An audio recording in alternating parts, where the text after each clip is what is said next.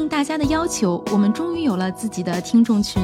欢迎各位跑友进群交流。您可以添加客服微信号 run 三六五 cs，也就是 r u n 三六五 cs，拉你入群，期待你的加入，一起听，一起跑。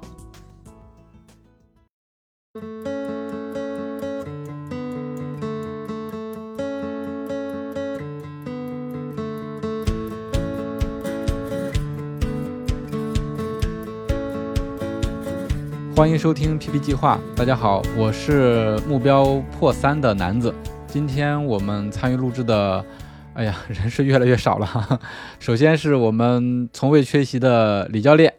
Hello，大家好，我是即将变成男子个人私教的李教练。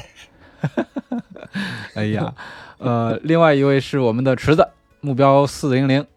Hello，大家好，我是陈池。嗯。好，那今天就咱们仨，现在人是越来越少了。这个之前另外的节目，慢慢都都都都变成了这个双口相声。今天我们来三个人一个群口相声啊，是一个群活。对，我觉得这个也符合这个 PP 计划的一个特特性啊，就是到最后 这个特跑跑步的人会留下来，不跑的不跑步的人，那不但不跑步了，节目都不录了。对对对，咱们这个谁不来就说谁啊。对，谁不来说谁，狂怼。嗯，行。那先李教练说一下吧，因为李教练他的虽然是教练的身份，但是也有自己的目标，而且李教练的目标比我们所有人都要呃更高一些。呃，那李教练最近其实冬天也没闲着，练的也是特别的刻苦啊。那今天李教练就详细的说一下他最近的训练情况吧。啊，行，其实刻苦谈不上，只是说这个上上周，因为当时大家在交流的时候，嗯，我就说了，我上因为那周自己的事情比较多，所以没怎么跑，所以在上周的时候呢，我就惩罚性的这个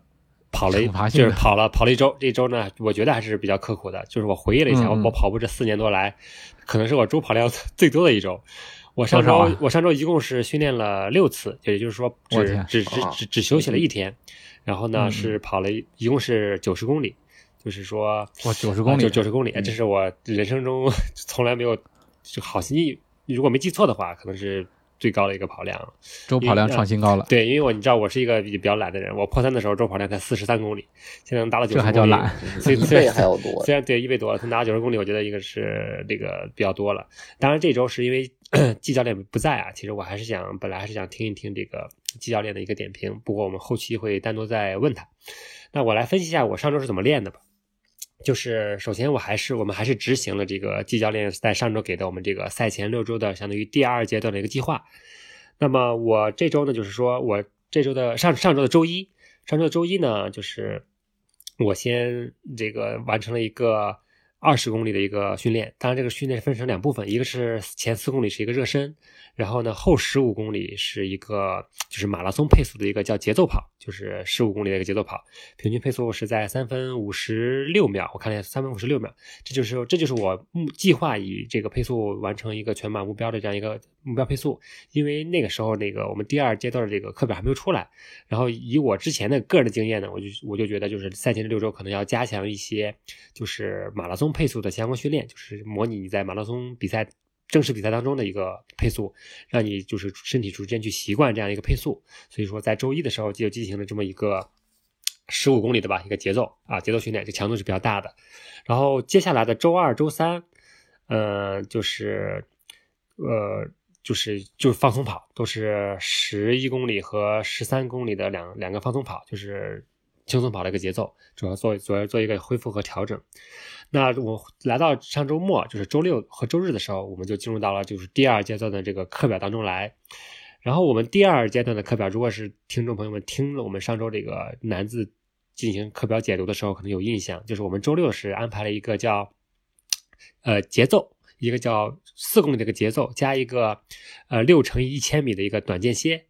我是我是这么完成的。首先呢，我进行了一个三。点五公里的一个慢跑热身，就是这个。我当我之前也跟不管是男子还是陈池也这个提醒过，就是我们在进行大的一个课表之前，一定要充分的热身。你哪怕是三公里或者四公里都 OK 的，就是要先要让让这让这个身体充分的先进入到一个训练的状态。所以我还是先还按照惯例，我还是在这个正式的课表之前有一个三点五公里的热身。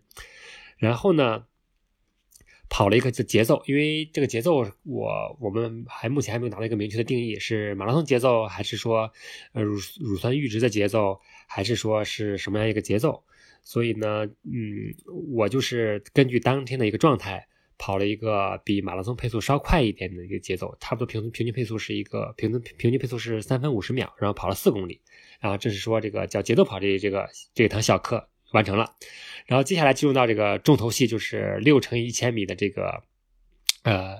间歇跑，就重复跑，重复间歇跑，然后那个因为周六周日。我不知道这个男，待会儿可以交流，是不是在户外跑的？因为我因为我一直在户外跑嘛，就是风还是有点大的，特别是这个对，是的，上周风大，对，特别是我在我是在一条一条马路上嘛，就是一条是就是长一一公里左右的一个马路上，就是就是折返跑，特别是你朝西跑的时候，你是顶着风的，就是你回来的啊，回来的时候呢，我还。体会不到这个顺风的感觉，就是相相当于无风啊。你往往那往西跑的时候呢，是顶风，很感觉很明显。对，体感立马就不一样。对对，立马就不一样。就是同样的这个发力程度，你可能获得的配速是效果是效果是不一样的。嗯，然后我完成了一个五组五组的这个短间歇，平均配速是三分二十九秒。其实按照计划应该是六组，但是我觉得如果我在跑第六组，因为第六组这个偶数组是我朝西跑的那一组。我就我我我觉得我肯定会达不到这个目标的这个配速，所以我就索性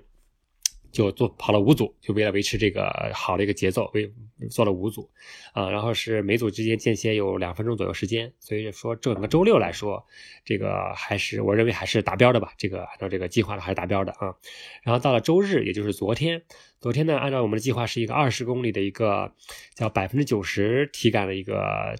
长距离跑。那么我是我是这么做的，首先我就把我的这个热身就放在了这个相当于这个二十公里的一个前面，就是我没有单独做一个热身，就是我我二十公里是前前三公里就是以一个热身那个配速去跑的，就是它差不多四分五十左右，然后后然后接下来十公里呢就是提到了提到了四分半左右，四分半多一些。然后最后的几公里，最后的八公里和九，应该是八到九公里，我跑就是把速度又稍微稍微提快了一点，大约在四分零五秒左右。所以说这个二十一公里下来之后呢，差不多平均配速是在四分二十三秒左右。然后呢，因为因为我这个熟悉我的朋友知道我我是有这个整齐强迫症的，因为我如果只 只跑这个二十一公里呢，我这周是凑不到九十的，所以我又单独又跑了一个二点三公里的一个放松跑，就是特别慢的那种放松跑。然后这个这个纯粹是为了凑数啊，为了这个凑个凑数了，凑距离。所以说所以说这周就是正好凑了个九十公里，然后跑完之后，哎，虽然很累，但是就是心理上还是比较满足的，因为我们 PP 计划进行进行到进进行了这么多周了，这是这是我第一次算是百分之百完成了课表，所以我也很超额完成了，算完对，就是完完成了课表，整个跑量包括这整个效果，还是我觉得还是满意的吧，就是当然。呃，当然，我们后边还有，如果是比赛顺利进行的话，可能还有五六周的时间。我个人感觉，这个周日的这个长距离跑，我还是要再加强一些，就是要继续坚持下去。因为我即便是我跑二十一公里这个距离，我觉得还是挺累的。就是可能之前那之前长距离练的少嘛，你跑到十八九公里的时候，我觉得身体还是一个明显的一个呃一个一个一个疲劳疲劳一个状态。所以说，我觉得这是典型的，就和我之前一样，典型的这个长距离跑这个缺失。所造成的啊，这就是我上周的一个基本的一个情况。嗯，那接下来就是想听听听南子和池陈池是怎么分享的，我们也可以进进行这个交流。嗯嗯嗯，哎，我在分享之前先呃请教一下李教练，就是你的长距离二十一公里平均配速是多少来着？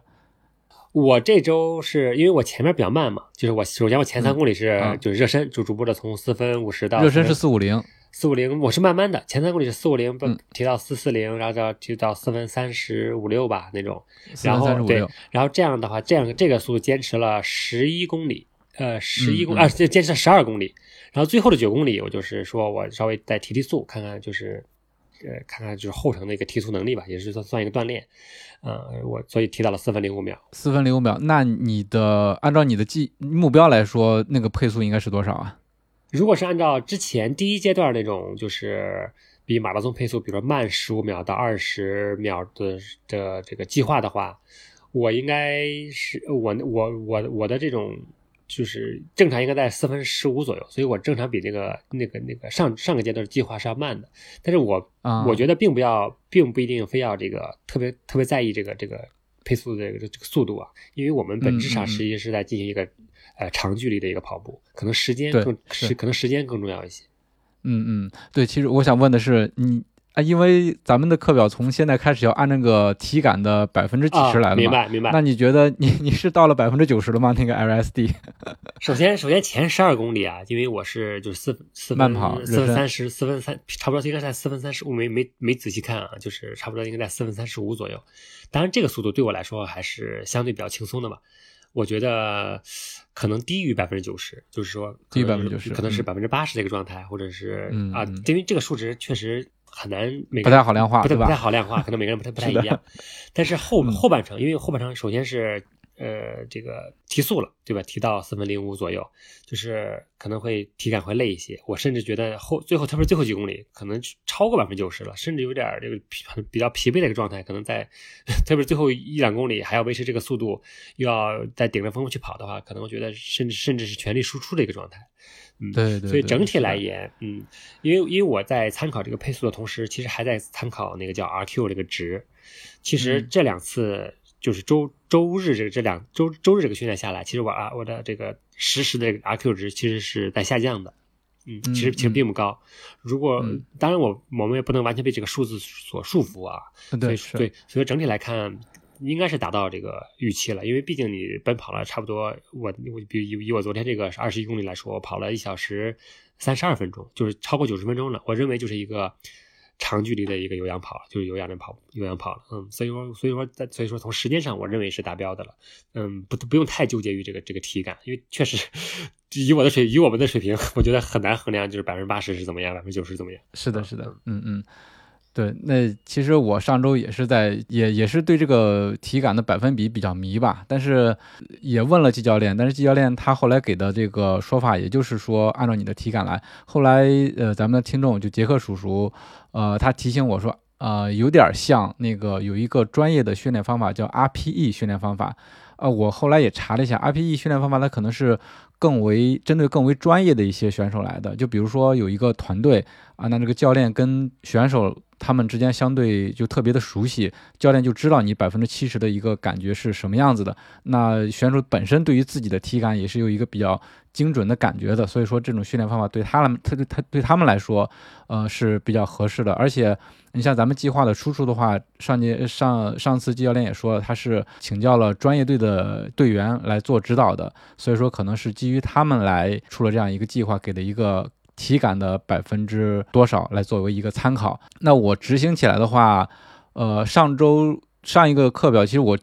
执行的是比较乱的。呃，首先是周二，周二的时候我是跑了一个，呃，就自己去瞎跑，也没有去执行课表。嗯、跑了一个十一公里，大概用时是五十二分钟。然后的话是隔了一天，周四，周四的时候执行这个节奏跑以及呃间歇，百分之七十是四公里。我看一下我这个四公里的配速啊，是四分二十三秒。我觉得啊，呃，百分之七十的感觉应该是差不多的。嗯，我只能只能是我说自己的体感。然后呢，到后面是六组的一公里的间歇，我的平均速度下来的话，应该都是四分左右。第一个是三分五十一，后面第二个三分五十九，第三个四分零九，然后是四分零三、四分零五到四分零一。呃，所以说这个速度的话，都是在四分左右，比那个马拉松配速要稍微快一点的。啊，所以我整体跑下来的话，觉得嗯也差不多到百分之九十了，因为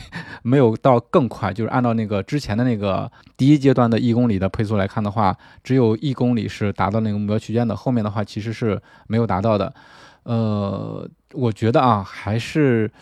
嗯至少是百分之九十往上，我觉得，因为我觉得我还是全力的去跑了。啊、至少说，包括四公里的这个节奏跑以及后面的六公里，我都是至少是百分之一个是百分之七十，一个是百分之九十，另外一个是只会比他强，就是我自己的体感应该是比他强。然后，嗯，整体跑下来的话，没有特别的痛苦。说实话，可能跟那个季教练他之前制定这个这个过程这个阶段的课表，他的目的也是吻合的，就是说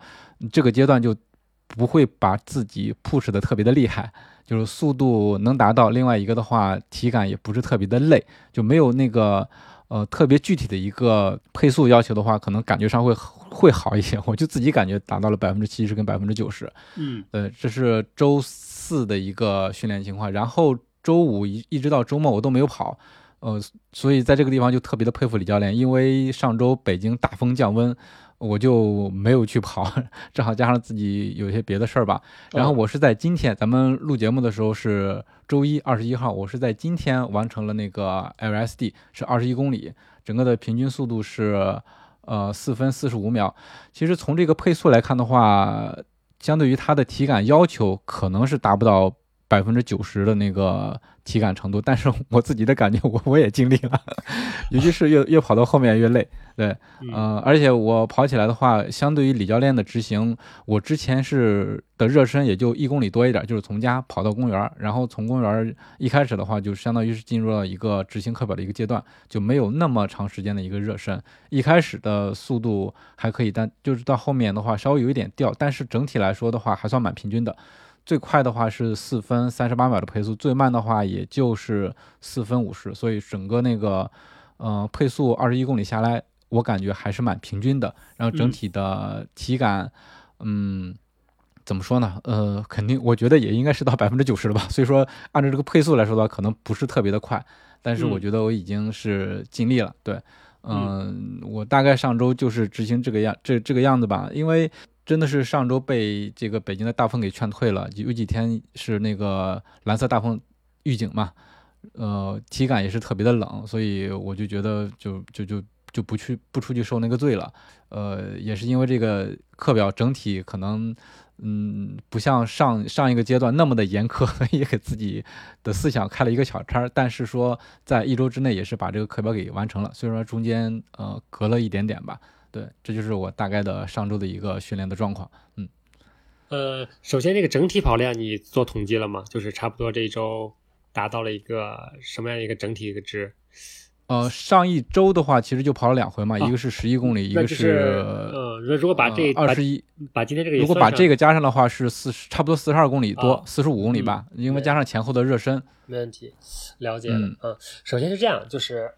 其实我个人有个建议啊，就是就是我我我认为啊，就是在跑间歇的时候，因为间歇是这样的，间歇它就是它就是一个高强度的一个速度训练，对吧？嗯呃，我个人倒是建议，就是你不妨在跑这个间歇的时候，还是还是全力输出，因为是这样，嗯就是比如我举个例子啊，比如说我们跑间歇，其实是在相相当于相当于我们训练模式里边儿一个最大的一个最大一个强度了，因为我们我没有我因为我没有那种一百米和两百米那种冲冲刺的重复跑，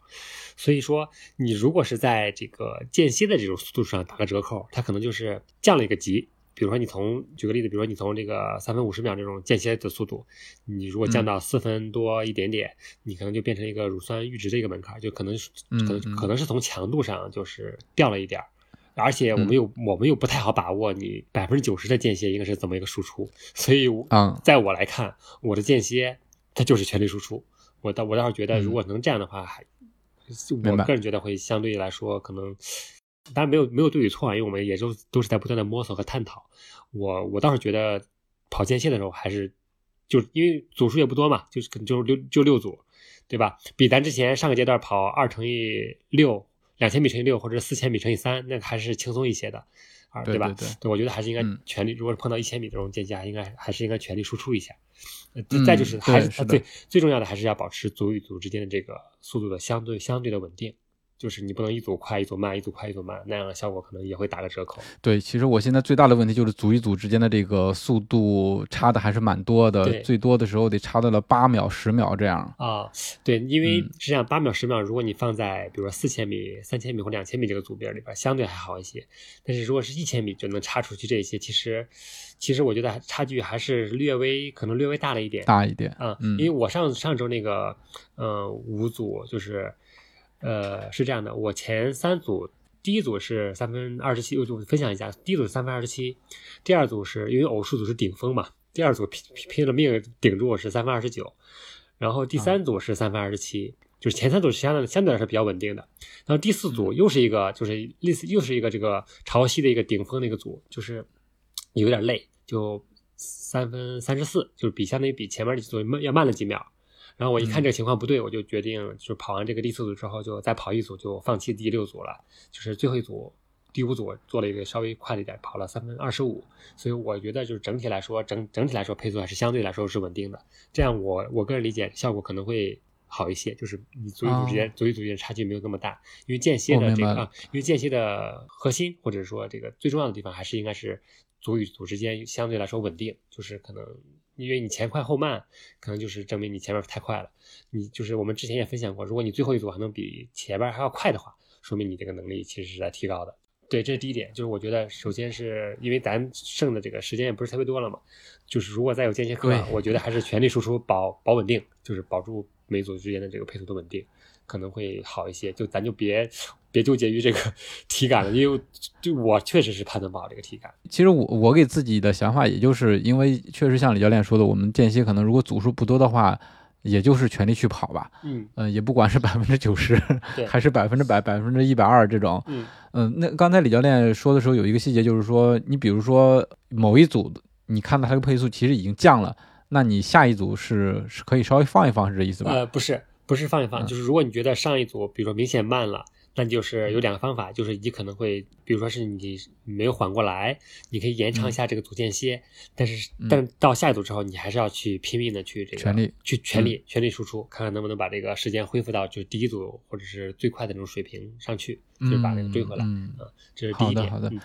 第二点就是长距，关于长距离，我也想有一个额外的分享，就是因为我们每周其实是训练好多次的，对吧？就是正常来说，我们可能会跑五到六次，因为我们除了周末的强度课之外，其余的时间都是在进行轻松跑，或者是说轻松跑对呃放放松跑。嗯然后，其实以我之前的经验来看，就是特别到了赛前这几周，其实我们可能还会需要增加一些关于马拉松配速的一些训练。但是我们目前的课表里边，可能这个相对相这个节奏可能相对来说距离短一些。比如说我们周六的课表里边，可能是有四公里的这个节奏，或者说几公里的节奏。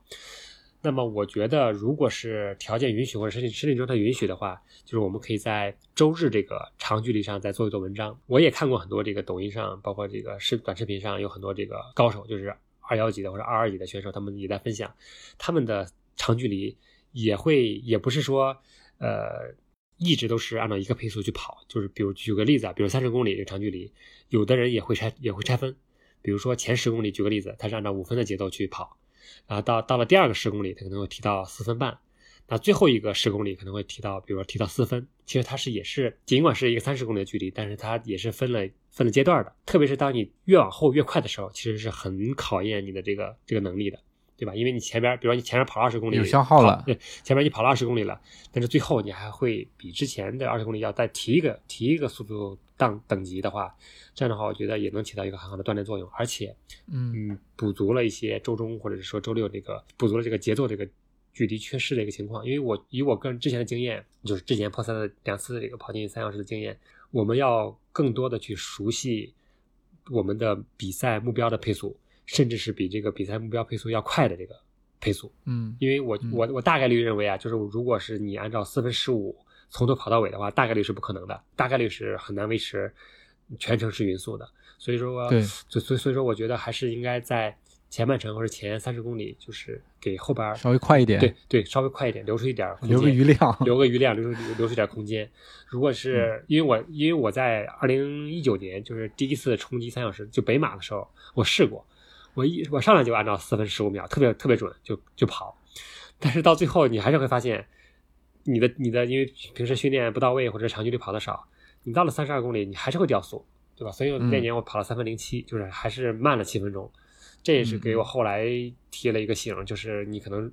比如说你目标是三小时，那你的马拉松的目标配速绝对不能按照三小时的配速去跑，你可能要留出一定的余量，这样的话才有可能啊在你训练不到位或者不足不足的情况之下去达成这个目标。也就是说，我们尽管是目标三小时，但是我们可能会按照比三小时更快的这样一个速度的要求去练，嗯，这样可能会达成目标的这个成功率更会更高一些。嗯，所以说最后这几周吧，以男子来说，可能会我可能会我可能会建议，就是在训练的时候，更多的去接触比嗯目标配速稍微快一点的这个速度，就是嗯适应嗯适应啊，哪怕你有最后降速了，还能利用之前赢得的这个时间去做一个弥补。我觉得这样的话对是能会效果会好一些，因为我们很难很难做到说每个业余选手从头到尾不掉速，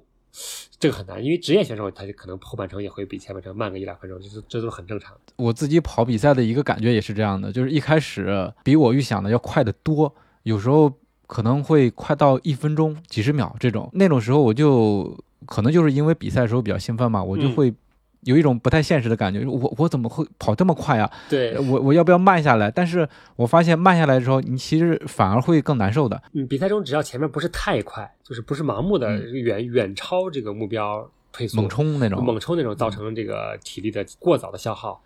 其实我觉得问题不大，因为我记得你你在就是那年咱一块去跑儋州的时候，儋州对你不是说后一直看表的时候一直是就显示四四几那个配速，就很稳定。对对但是你嗯现在的目标可不是那个时候三二几的这个水平了。当你达到这个，比如说提高到提高到四分十几秒这个配速的时候，那就很难。我就觉得就可能和很可能和你维一直维持四分四十几这个配速就就是两两个概念了。吧对比如说比如说嗯你可以很轻松的去维持四分四十几，但是那是但是那你的完赛成绩是基于三分二十五左右去去去去计算的。但是当你提高了三小时的话，那你毕竟每公里快了三十快了半分钟呢。那可能就是对对你的要各方面要求会更高一些。所以说，我觉得，所以我觉得还是有，还是得有一定的余量。所以，所以就是总结来说，就是长距离还是要练，而且要增加，嗯，特别是随着比赛的临近，可能需要一一到两次以马拉松配速为目标的这个长距离，甚至是快于这个马拉松目标配速，比如说五秒或者是几秒的一个配速，来整体来评估一下身体的这个承受能力，然后才再制定一个合理的一个比赛目标。因为我们现在这个阶段还还没有到定目标的时候，因为我们尽管是按照咱自己定的这个目标来去训练，训练但是我觉得，但是我嗯觉得我们赛前定什么样的目标，到时是要具体来商量的，是要我们看当时的状态对以及训练的状况对我们也不能说我是按照三小时练的，那我赛前一定就是按照三小时的这个配速目标去去计划去做计划。我觉得不一定，到到时候咱赛前一到两周的时候，或者基于赛前最后一次三十多公里的一个长距离，我们来综合的评估，做一个合理的一个比赛的计划。这样的话会有助于你达成合理的目标。我们说合理的目标啊，我们说我们说 PB 是问题不大，因为我们确实在练。但是你能否达成咱，因为咱目标都都定的挺高的嘛，能否达成这个嗯。目标，确实我们不能盲目，不能说为了这个我们定了这个喊喊了这个目标了，就一定要去朝着这个目标拼。但是我们但当然我们要基于自己的训练情况和身身体情况，所以说最后几周长距离，一是要做足做够，再就是可能会挑挑一到两次，比如说挑一个二十五公里，再挑一次三十二公里或三十五公里，按照就是就按照马拉松的配速，就是按照模拟比赛那种情况去去测，来评估一下自己是否练到位了。如果到位了，单到单比赛就拼一把；如果不到位，真的就和就及时改变目标，这样是嗯科学合理且对自己负责的目标。对对对，不能太盲目，不能盲目，嗯真的不能盲目，因为我们有大把的时间去进步，但是不能嗯因为这个对吧一次比赛就做做出一些不合理的期待，或者是说损害身体的这样一个一个这个决定。我们还是对要对对在健康的前提之下去达成我们的这个计划。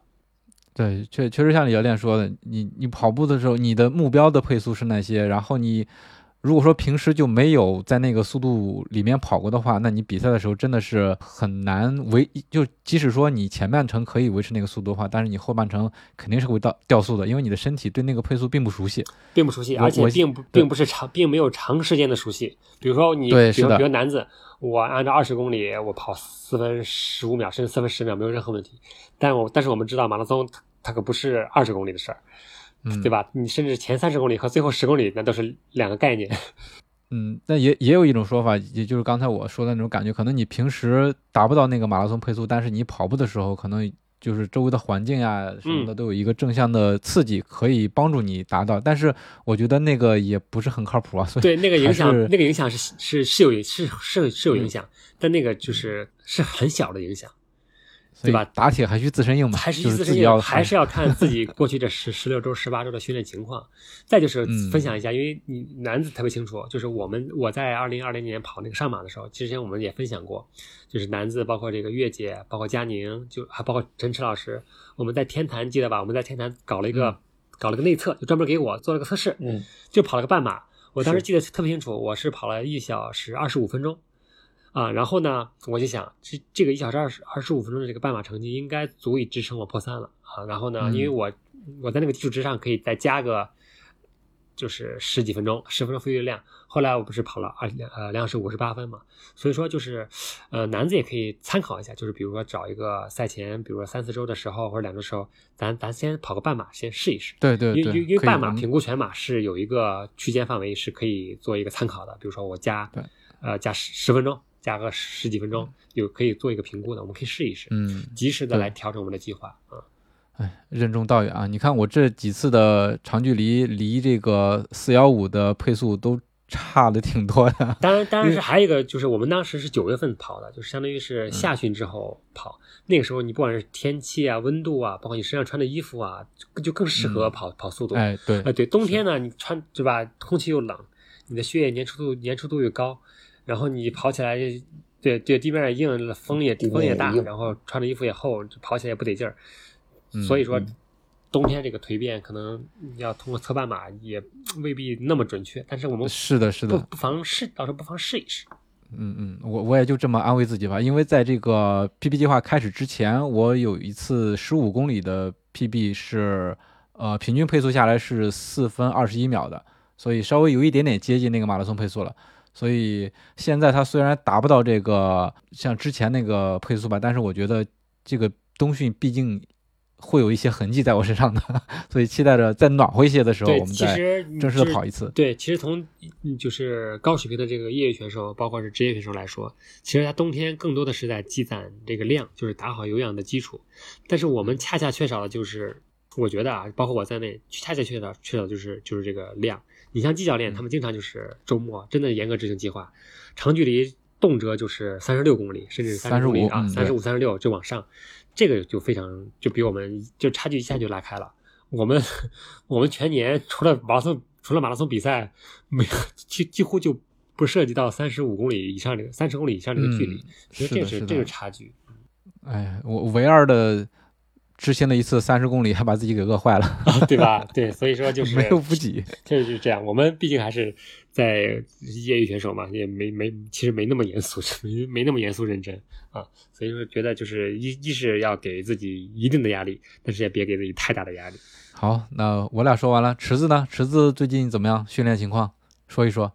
哎呀，我这上周比较惭愧啊，特别拉胯，比比上上周还要拉胯。就上上周还好但还跑了个八公里左右，然后上周是一步没跑，因为正好也是赶上工作的关系啊，就是正好因为平时也想中午去跑，中午可能稍微会暖和一点，然后跑到单位的那个健身房，然后但是因为上周正好是赶到那个什么，赶上冬奥会，的时候中午的时候会有盯一些比赛之类的，所以呃，就是确实上周也是自己偷懒，一步也没跑，所以这个。也比较惭愧。刚才听那个李教练跟南南哥两个人一直在沟通，我就有一种感觉是什么呢？就特别像我上学那会儿的时候，大大家都开始同学们讨论微积分和高数的东西，我这还琢磨二元一次方程该怎么做呢。大家在这考试考试这个卷子下来之后，然后大家好学生都在讨论呀，我这大题的最后一道题的最后这一问。就是最后这一小小小题，我应该怎么怎么答，怎或者怎么解比较好？我这还琢磨呀，我这填空题怎么就没填呢？就那种感觉，确实是比较惭愧。但是我觉得，对于像跟我嗯目标相同的这一类呃跑者朋友们，我觉得反而嗯我自己的一个内心的感受吧，我是觉得这个阶段，就像之前李教练也一直在不断的去强调或者提到，我这种状态和水平的选手，更多的应该去积累一个跑量嘛。